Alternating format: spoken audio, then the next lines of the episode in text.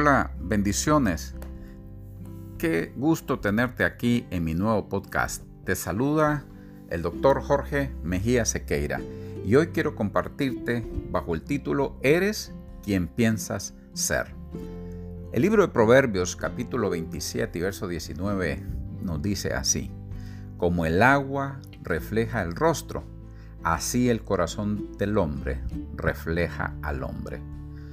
Y en el libro de Santiago, en el capítulo 1, verso 23 al 24, en la segunda parte del primer versículo, dice de esta manera, es semejante a un hombre que mira su rostro natural en un espejo, pues después de mirarse a sí mismo e irse, inmediatamente se olvida de qué clase de persona es. Al leer estos dos pasajes de las Sagradas Escrituras, nosotros concluimos que prosperidad, felicidad y abundancia no son elementos creados, son solo manifestados como producto de un estado de la mente y conciencia y de cómo ésta está organizada, es decir, el concepto que cada uno tiene de sí mismo.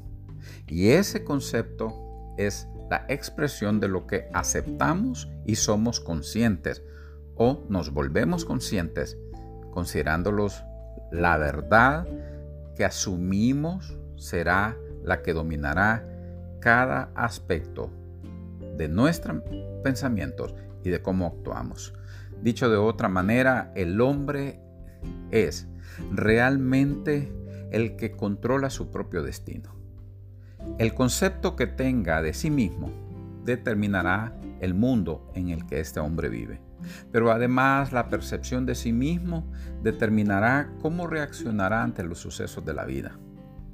Olvidar quién eres es el comienzo para el deterioro y descalabro de toda intención de convertir tu realidad prevaleciente en la expresión de tus deseos. Puede ser la cárcel que te limita y confina en una realidad o el poder que te liberta de un condicionamiento. De ese condicionamiento producido por esquemas mentales que procuran siempre expresarse y establecerse como la fuerza dominante, el origen de todo lo que formará el escenario de tu existencia. Tu realidad es quien tú concibes ser. Es la expresión de tus pensamientos dominantes el poder que ejercen esto como fuerza de atracción de lo que llegarás a convertirte. Y reitero, el poder que te puede permitir convertir un infortunio en una oportunidad para crecer y llegar a ser y alcanzar lo que para otros es considerado imposible. Un pensamiento que trae gran liberación de lo que se generaliza como la influencia externa de sucesos que la mayoría asumen como el origen de sus venturas o desventuras. Ese entendimiento nos lleva luego a concluir que nada está desligado de quienes realmente somos y el concepto que tenemos de nosotros mismos. Veamos un ejemplo en la historia de José, la cual es aleccionante, pues las sagradas escrituras en Génesis 39 y verso 2 declaran que siendo esclavo prosperaba en la casa de su amo. Pero además agrega esto, porque Jehová estaba con él. Podríamos advertir que aquella declaración tiene que ver solo con que había una presencia sobrenatural que lo acompañaba y negarnos el considerar el hecho que la expresión Dios estaba con José también incluye la manera en que él concebía la vida y los sucesos que experimentaba, creyendo dentro de sí que en todo lo que vivía estaba la mano de Dios para ordenar sus pasos en la dirección en que habría de haber cumplido sus sueños.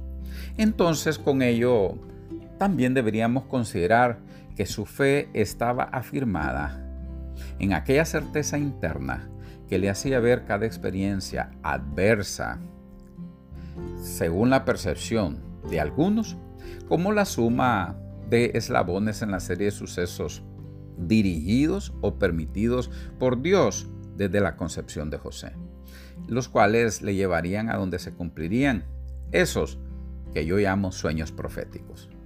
Dentro de sí, es decir, en su conciencia, José estaba permeado por la convicción de que era un hombre favorecido, bendecido y que nada podría torcer el destino del que caminaba consciente.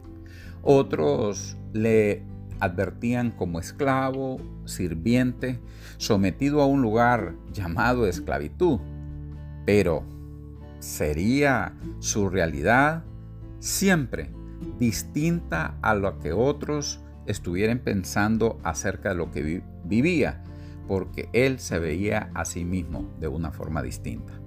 Independientemente de lo que otros pudieran pensar, que, estaba solo, él estaba en medio de lo que algunos describirían como la expresión de injusticias o de mala suerte que estaba experimentando. Sin embargo, él estaba percibido en su corazón, en su mente y en su conciencia que Dios estaba con él. Sabes, eres quien piensas ser y lo que piensas ser determina la forma en que vas a vivir en la vida. Vuelvo a leerte esta palabra.